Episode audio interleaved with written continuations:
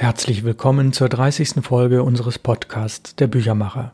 Mein Name ist Ralf Plenz aus Hamburg, ich bin der Autor und Sprecher und ich lese Ihnen aus meiner Romantrilogie Großstadtoasen vor. Heute starten wir mit Band 3 und es gibt einige Vorbemerkungen, bevor es dann mit dem Januar losgeht. Die Vorbemerkungen dienen all denen, die Band 1 und 2 nicht gelesen haben oder vor längerer Zeit als Erinnerung, was passierte da eigentlich, um was für Personen geht es, um welche Wohngemeinschaften und letztlich um welche Szenerie. Der Start beginnt mit einem Zitat von Isokrates. Alles, was du sagen willst, überlege dir vorher in Gedanken, denn bei vielen Menschen eilt die Zunge dem Denken voraus. Mach es dir zum Grundsatz, nur in zwei Fällen das Wort zu ergreifen, entweder wenn du etwas gut verstehst oder wenn du über etwas notwendig reden musst. Dann haben wir eine kleine Anmerkung, inwieweit dieser Roman auf Wirklichkeit beruht. Jeder Roman ist ein Werk der Fiktion. Dieser ist inspiriert durch Hamburg in den 80er Jahren. An manchen Stellen wurde jedoch das Erscheinungsbild realer Schauplätze, die Zeitrechnung oder andere Umstände an die erzählerischen Abläufe angepasst. Das heißt, in einigen dieser Begebenheiten, über die wir erfahren oder erfahren haben, steckt ein Körnchen Wahrheit oder ein Kern. Manche davon stimmen genau so und manche sind sicherlich frei erfunden, denn es geht um das große Ganze, es geht um Freundschaft. Das sind die sechs Hauptpersonen in alphabetischer Reihenfolge. Deko, der Aktivist. Er ist politisch und kulturell meist auf dem Laufenden, 29 Jahre. Imelda, auch genannt Emmy oder die lila Latzhose, tut sich mit dem anderen Geschlecht oft schwer. Sie ist 22 Jahre alt. Jimmy, der Fußballfan, genießt ziemlich oft und schweigt eher selten. Er ist 23 Jahre alt. Rick, genannt Bogart, glaubt an bedeutsame Vorbilder. Er wird auch der Schreiber genannt. Und er glaubt vor allen Dingen an zukunftsweisende Ideen. Er ist 34 Jahre alt. Victor, genannt Easy oder der Drucker oder der Philosoph, lebt gerne in Parallelwelten. Er ist 26 Jahre. Yvonne, genannt auch Jönne oder die Grüne, ist sich sicher, dass alles möglich ist, wenn man nur will. Sie ist 19 Jahre. Ja, und dann kommen drei neue Figuren dazu, die jetzt ganz kurz vorgestellt werden. Diese drei versuchen zu helfen und blicken nicht zur rechten Zeit durch. Theresa, Psychotherapeutin in Ausbildung, 25 Jahre. Dr. Martin Stein, Arzt, Biologe, 32 Jahre. Und Professor Thais Arco, Psychologe, Ausbilder, Supervisor, 34 Jahre.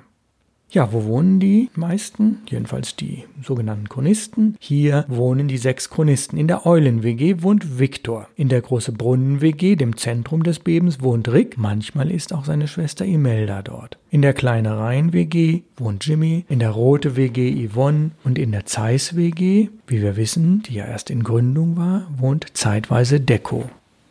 Hätte Theresa, eine der drei neuen Figuren, hätte Theresa 1984 geahnt, dass sie einmal die mit 500.000 Euro dotierte goldene Nadel erhalten würde, wäre sie vermutlich gelassener gewesen, denn ihr war sehr bewusst, dass sie nicht nur überdurchschnittlich klug, sondern auch für alle Lebenslagen gewappnet war. Die Welt lag ihr zu Füßen. Warum also wählte sie solche Umwege? Fast hätte sie dabei die Orientierung verloren, sich mit ihrem Professor überworfen und nahezu alle Freundschaften zerstört. Theresa war unbestritten eine Koryphäe, das lag ihrer Meinung nach schon damals auf der Hand. Nur das zu beweisen dauerte deutlich länger als vermutet. Es hatte doch alles so vielversprechend begonnen. Jetzt kommt eine neue Ebene. Der Professor Arco denkt immer im Nachhinein nochmal über die Dinge nach. Professor Arco legt das Manuskript zur Seite und reibt sich die Augen. Es ist später geworden als geplant. Die Rekapitulation der Ereignisse klärt den Blick denkt er zufrieden. Und Arthur Schnitzler hatte Unrecht mit seinen Ideen. Meine These des Anti-Arthur-Prinzips hätte ich damals vielleicht ausbauen sollen. Weitere Gedanken verschiebt er auf den nächsten Tag. Schließlich ist er auch nicht mehr der Jüngste. Ja, wir starten jetzt in die Handlung in den Januar. Es geht um das Jahr 1984, so wie in Band 2, die gleichen Personen, die gleichen Situationen, aber neue Perspektiven. Januar, Ricks Wintermelancholie. Die große Brunnen-WG, in der Rick lebt, war eine richtige Großstadtoase. Das schmiedeeiserne Sprossenfenster seines Zimmers zeigte nach Südosten, sodass die ersten wärmenden Sonnenstrahlen im Januar genau das bewirkten, was er an diesem Samstagmorgen am meisten brauchte. Eine Erhellung, Erleuchtung, Erheiterung oder Ergebenheit gegenüber dem Lauf des Lebens. Es war relativ früh und deshalb noch ruhig. So konnte er seinen genialen Kaffee mit Kakao und Muskatnuss genießen, eine spezielle Mischung, deren Geheimnis er niemandem verriet. Dabei ging er seine Notizen der Vortage durch, ob etwas Verwertbares dabei war. Er hatte noch nicht viel veröffentlicht, aber er übte sich im Schreiben. Am besten kamen seine Texte im Freundeskreis dann an, wenn er sie kalligraphisch, also mit besonderer Schönschrift gestaltete und als handschriftliche Kopie weitergab. Manche nannten ihn liebevoll den Schreiber. Sein Blick war heute besonders kritisch, denn ihm waren offenbar selbst solche Formulierungen nicht gelungen, die ihm sonst leicht von der Hand gingen. Seine Winterdepression wollte einfach nicht weichen, und so war er mit dem bisher in dieser Woche geschriebenen überhaupt nicht zufrieden. Im Januar sind die Tage einfach noch zu kurz, dachte Rick. Aus Erfahrung wusste er, dass mit zunehmender Tageslichtdauer und steigenden Temperaturen die depressiven Tendenzen fast ganz von alleine wieder verschwanden. Er hatte auch bei anderen Familienmitgliedern beobachtet, die diese psychische Problematik zeigten, die man nur unzureichend unter Melancholie zusammenfassen konnte. Doch dieses Wissen half ihm im Moment nicht. Die letzten Wochen waren aus seiner Sicht eher traurig gewesen, manchmal kaum auszuhalten. Mit Ausnahme, mit Ausnahme einiger Lichtblicke. Seine Treffen mit Deko, Imelda, Jimmy, Victor und Yvonne gaben ihm immer wieder Auftrieb. Die besonderen Gespräche dieser festen Gruppe erfüllten ihn mit Freude, mit tiefer innerer Wärme. Der Austausch untereinander und die folgenden eigenen Gedanken, die das hohe Niveau der Diskurse noch lange bewahrten, ließen ihn die dunklen Wolken in seinem Kopf für einige Zeit vergessen.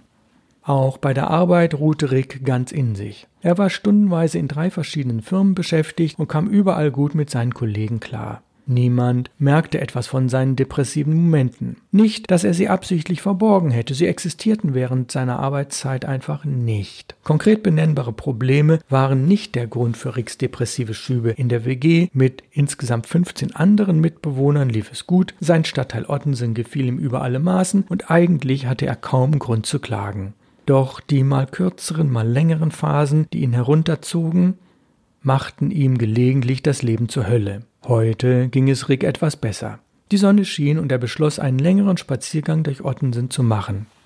Nachdem er sich am Ofen gewärmt und warm angezogen hatte, musste nur noch der restliche Kaffee genossen werden, dann konnte es losgehen. Am Briefkasten, keine 200 Meter vom Haus entfernt, traf Rick auf Resi, eine sympathische, hübsche, in seinen Augen sehr ehrgeizige Freundin seiner Schwester. Mit ihren 25 Jahren war Resi etwas älter als die 22-jährige Imelda und um einiges jünger als er selbst mit seinen 34 Jahren. Trotz des Altersunterschieds übte Resi eine unerklärliche, unerotische Anziehungskraft auf ihn aus. Ihre hellbraunen Locken erfreuten ihn immer wieder aufs Neue. Immer wenn er sie traf, wirkte sie auf ihn wie reiner Sonnenschein. Resi schloss sich zu Ricks Freude seinem Spaziergang durch diesen Stadtteil im Umbruch an. Früher war Altona-Ottensen eine kleine Stadt mit Geschäften, Fabriken, Lagern und Handwerksbetrieben gewesen, geprägt durch die dort wohnenden Arbeiter. Mittlerweile gab es einige Leerstände in den Gewerbebetrieben. In den Großstadthäusern mit bröckelnden Fassaden, niemals höher als fünf Etagen, dafür mit teilweise feuchtem Mauerwerk, hatten viele Studenten sowie Personen der Alternativszene eine neue Heimat gefunden. Auch etliche eingewanderte Griechen und Türken fühlten sich multikulturell angenommen und sich gut integriert auch wenn es diesen Begriff 1984 noch nicht gab. Während sie durch die etwas verwinkelten Straßen gingen, freute sich Rick darüber, dass Resi so gut zuhören konnte. Die Gesprächsthemen meanderten ein wenig, er erzählte von seiner Tätigkeit als Buchhalter, den manchmal nicht ganz so erfreulichen Zahlen und schwierigen Buchungsoperationen. Auch der ein oder andere Klatsch und Tratsch von seiner Arbeit und seine kulturellen Unternehmungen waren Thema. Rick mochte, dass Resi selbst nichts über sich erzählte. In seinen Augen hob sie sich dadurch von den meisten Frauen ihrer Altersgruppe ab. Nein, Resi ist ganz und gar keine Plaudertasche, dachte er. Wie kann es sein, dass eine Frau dermaßen gut zuhört, ohne Dinge aus ihrem eigenen Gefühlsleben oder Erleben von sich zu geben? Bisher schien mir das nahezu ausgeschlossen. Die Zeit verging, Rick schmolz dahin, trotz Minustemperaturen. Er erzählte, taute auf, erfreute sich an eigenen Bonbons und genoss diesen wundersamen Spaziergang, der schon fast zwei Stunden dauerte. Dass er Resi auf eine heiße Schokolade in eine Kneipe am Spritzenplatz einlud, war dann eine Selbstverständlichkeit. Sie nahm die Einladung gern an, das Gespräch ging ohne größere Unterbrechung weiter. Rick merkte kaum, wie weit er sich der neuen Freundin öffnete. Auf seinen besonderen Kaffee angesprochen, hätte er ihr fast sein Rezept der Beimischungen verraten. Gut aufpassen, Junge. Kleiner Zeitsprung.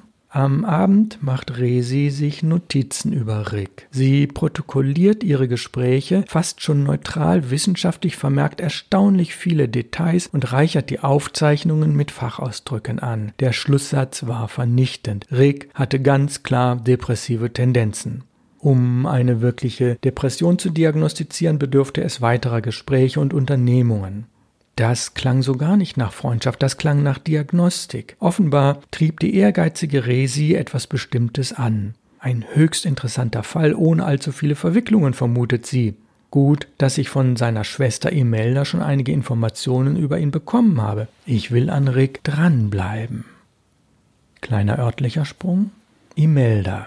Imelda war von ihrer offenen und freundlichen Art her kein Leidensmensch. Doch das letzte Jahr war relativ hart gewesen. Es gab ein Zwischenspiel in einer gemischtgeschlechtlichen WG, das auf beiden Seiten vorn und hinten nicht funktioniert hatte. Deshalb war sie grollend, aber ohne Alternative zurück zu ihren Eltern nach Hammerbrook gezogen. Es wurmte sie sehr, dass sie sich nicht genügend in die WG eingebracht hatte. Die wenigen Gemeinschaftsangebote sowie ihre seltenen Hilfsbereitschaft waren zudem falsch verstanden worden. Ja, ja, ich konnte nur wenig Zeit investieren, weil Klausuren anstanden, aber, aber so etwas muss doch eine WG aushalten, oder? Ach, und dass ich viermal beim Küchenaufräumdienst nicht erschienen bin, lag doch nur an. Ach, was soll's. Leider war in ihrem Mietvertrag eine vierwöchige Probezeit nicht wegzuverhandeln, daher konnte die Hauptmieterin den Vertrag ohne Angaben von Gründen sang- und klanglos auslaufen lassen. Vielleicht hatten die schon öfter schlechte Erfahrungen gesammelt und brauchten diese Ausstiegsklausel. Oder sie waren einfach nicht alternativ genug, nicht sensibel genug. Sollte ich mal eine WG gründen? Ja, sollte ich mal, weiß ich auch nicht so recht, ob ich nicht zu einem ähnlichen Mittel greifen würde. Ah, ist schon okay. Othmarschen war auch viel zu weit von der Uni entfernt und die Lebensmittel dort sehr teuer. Doch Imeldas Versuche, sich Misserfolge schön zu reden, fruchteten in der Regel wenig. Bei den Eltern hing der Haussegen zurzeit ein wenig schief, denn sie erwarteten mehr Anteilnahme und Einsatz von ihr. Das Chemiestudium fiel ihr auch gerade schwer, die Stimmung war gedrückt. Ständig waren Prüfungen und Klausuren angesagt, das stresste im Chemischen Institut Dozenten, Professoren und natürlich ganz besonders alle Kommilitonen. Zwar hatte Imelda eine ganz gute Lerngruppe, genügend Anerkennung und angenehme Lernbedingungen in der Bibliothek und Seminaren, aber sie zweifelte inhaltlich an ihrer Studienausrichtung. Vielleicht sollte sie doch besser Biochemie oder Biologie wählen, denn der biologische Land- und Gartenbau interessierte sie mehr als die industrielle Chemie. Sicherlich konnte sie einige Scheine aus dem ersten Semester anerkennen lassen. Und für eine Biolandwirtin wären gute Grundkenntnisse der chemischen Düngung auch nicht verkehrt, um die richtigen Alternativen zu finden. Sie wusste von diversen Aushängen am schwarzen Brett, dass es bereits Studentengruppen gab, die regelmäßig bei Biobauern arbeiteten oder selbst eine Kooperative gründen wollten. Beim ersten Treffen mit einer der Initiativen fühlte sie sich sehr angenommen, aber der Jour fix überschnitt sich genau mit ihrem Seminar, das sie in diesem Jahr unbedingt bestehen musste, weil sie sonst das Vordiplom nicht schaffen konnte. Vielleicht war das Studium noch zu retten, denn Imelda konnte bis auf diesen einen auf die notwendigen Anzahl von Scheinen zurückblicken. Aber wozu? Der Sinn der Perspektive, nach Abschluss in der chemischen Industrie zu arbeiten, erschloss sich ihr im Moment nicht wirklich. Nicht nur Wohn- und Studiensituation erzeugten Leidensdruck bei Imelda, am schlimmsten war ihre Migräne. Die heftigen Schmerzattacken kamen unerwartet und knockten sie immer öfter regelrecht aus. Dann halfen selbst ein dunkles Zimmer, ein kühler Waschlappen auf der Stirn und Ruhe kaum. Imelda konnte nicht schlafen, war am nächsten Tag entsprechend kaputt und fürchtete sich, wenn der Anfall vorbei war, vor dem nächsten. Sie hatte versucht, ihrer Freundin Resi davon zu erzählen. Diese aber war nur mäßig interessiert gewesen und hatte Imelda damit ziemlich enttäuscht. Kleiner Zeitsprung. Imelda und Resi. Imelda kannte Resi bereits seit einem Jahr. Sie hatte sich damals auf Anhieb gut mit der um drei Jahre älteren verstanden, auch wenn die Alltagswege sich nur selten kreuzten. Trotzdem verabredeten sie sich häufig zu einer Veranstaltung oder einem Einkaufsbummel durch Second-Hand-Läden. Imelda hatte die gleiche Kleidergröße wie Resi und auch ihre Frisuren waren oft ähnlich. Gelegentlich hatten sie schon Kleidungsstücke getauscht, denn das war, so ihre alternativ wirkende Vereinbarung, kostenneutral und ermöglichte ihnen Neues auszuprobieren. Das letzte Mal hatte Imelda Resi kurz nach Neujahr bei einem Spätfilm im Abaton-Kino getroffen. Da beide keine Zeit mehr zum Klönen hatten, verabredeten sie sich kurzfristig für den nächsten Nachmittag in einem Café in Uninähe. Die letzten Reste der Silvesterdekoration schmückten noch den Raum, die Fensterscheiben waren beschlagen, doch trotz vieler Gäste fanden sie in der ersten Etage noch eine Ecke, in der sie in Ruhe reden konnten. Im Café lief das Radio. Die Musik, die der gemäßigten neuen deutschen Welle zuzuordnen war, störte nicht sehr. Beide freuten sich, dass die Stücke von einer Frau kommentiert wurden, denn die Zahl der Journalistinnen, die über kulturelle Themen, wirtschaftliche Fragen und andere relevanten gesellschaftlichen Aspekte berichteten, war noch immer sehr gering. Bis sich Sportjournalistinnen irgendwann durchsetzen würden, musste noch viel Wasser die Elbe runterfließen. Darin waren sich die Freundinnen einig. Wusstest du eigentlich, dass schon 1894 das erste britische Frauenfußballteam gegründet wurde? Die British Ladies trugen Hüte und kurze Röcke über Knickerbockern, um den Anstand zu wahren. Imelda kicherte. Ja, in Deutschland war noch lange nicht an Frauenfußball zu denken. Der erste deutsche Damenfußballclub entstand erst 1930 in Frankfurt. Hä? Hast du vor, Fußball zu spielen? Nein, aber ich könnte mich ja mal an eine Sportreportage wagen. Ah, sag Bescheid, wenn du das machst und ich schalte ein. Ihre Gespräche drehten sich üblicherweise um Männer, Mode, Bücher, Film und Musik. Wichtigstes Thema war jedoch die Rolle der Frau im kulturellen und gesellschaftlichen Leben. Wie findest du den Titel Der Beginn aller Schrecken ist Liebe, Imelda? Ah, sehr abhängig vom Objekt der Begierde. Ihr Lachen war ansteckend, denn wenn sie mit Filmtiteln spielten, waren sie in ihrem Element. Obskur scheint die Hauptfigur nicht zu sein. Ich bin gespannt, was Helke Sander auf die Leinwand zaubern wird. Die Regisseurin gehört zu den Idolen der Freundinnen, seit sie die allseitig reduzierte Persönlichkeit Reduptors im kommunalen Kino Metropolis gesehen hatten. Imelda sprach gelegentlich von ihren Vorstellungen feministischen Zusammenlebens, vor allem wenn es mit einem erhofften WG-Zimmer wie so oft nicht geklappt hatte. Von ihrem Chemiestudium sprach sie seltener, denn sie hatte noch keine Vorstellung, was sie später damit anfangen wollte. Resi, die ihr Studium offenbar bereits abgeschlossen hatte, erzählte eher wenig von ihrem Beruf. Imelda wusste, dass Resi in der alternativen Szene viel herumkam und daher viele WGs kannte, nicht nur in Uninähe, sondern auch in Altona und Umgebung. Das wäre doch was Feines, wenn sie mir eine feministische WG empfehlen könnte, dachte Imelda, sprach das Thema aber nicht an. Er erschien so eine klare Bitte nicht sonderlich diplomatisch, zumal sie heute ein wenig verschlossener war. In den letzten Monaten vor Weihnachten hatte sie mindestens dreimal von Migräneattacken berichtet. Resi, die normalerweise eine gute Zuhörerin war, brachte jedoch nicht viel Interesse für Imeldas Foltergefängnis auf, also hatte diese beschlossen, das Thema Kopfschmerzen nicht mehr anzusprechen. Auch wenn Resi sich endlich dafür interessieren und nachfragen würde, wollte Imelda nicht darauf eingehen. Sie war eindeutig eingeschnappt, wie ein Schloss, das sich nicht mehr öffnen lässt, weil der passende Schlüssel fehlt. Dabei trug sie normalerweise Freundinnen gegenüber ihr Herz auf der Zunge und hielt sich auch Resi gegenüber nicht mit Fröhlichkeit, Freundlichkeit und Offenheit zurück. Die Bemühungen um Diplomatie und Understatement hatte Imelda von Rick gelernt, der immerhin zwölf Jahre älter war als sie. Dass er und Resi sich in den letzten Wochen schon zweimal getroffen hatten und sich die beiden sympathisch waren, wusste sie. Worüber die beiden sprachen, war ihr allerdings nicht bekannt, denn Rick und Imelda hatten eine Vereinbarung, persönliche Themen unter Verschluss zu halten. Das mag für Geschwister seltsam klingen, war aber in einem klaren Prinzip begründet. Sie konnten nur Mitglieder des besonderen Kreises der Chronisten sein, wenn sie dessen Regeln befolgten, was ihnen nicht schwer fiel, weil sie diese selbst mitgestaltet hatten. Über die Verbindung von Rick und ihr, Deko, Jimmy, Victor und Yvonne hatte noch nie jemand etwas erfahren und das würde auch für alle Zukunft so sein. Die Sechsergruppe schottete sich gegenüber anderen Freunden in jede Richtung ab. Auch Imelda, die in dem Geheimbund gern Emmy genannt wurde, war in Bezug auf die Chronisten verschwiegen wie ein Grab.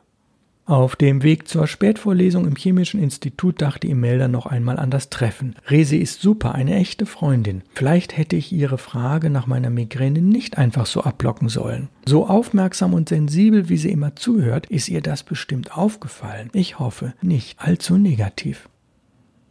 Ortssprung auch nach diesem Gespräch machte Resi, die Fleißige, viele Aufzeichnungen, die mit Fachbegriffen und gewissen Vermutungen gespickt waren. Insbesondere wunderte sie sich, dass Imelda nicht von sich aus etwas zu ihren körperlichen Befinden gesagt hatte, vor allem zu ihren Kopfschmerzen oder deren Verbesserung.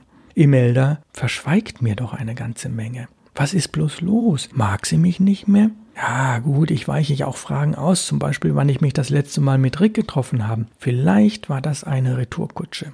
Ich kann mir jedenfalls nicht vorstellen, dass ihre psychische Befindlichkeit sich so gebessert hat, dass sie keine Kopfschmerzen mehr hat. Schließlich beginnt doch jetzt die Prüfungszeit und ich weiß inzwischen, dass sie in solchen Situationen besonders migräneanfällig ist. Haben wir beide nur um den heißen Brei herumgeredet? Das kann nicht sein. Eher hatte ich den Eindruck, dass unsere Empathie nach wie vor gestiegen ist. Wahrscheinlich sollte ich ihr mehr von meinem Treffen mit Rick erzählen, dann erzählt sie vielleicht auch wieder mehr Persönliches.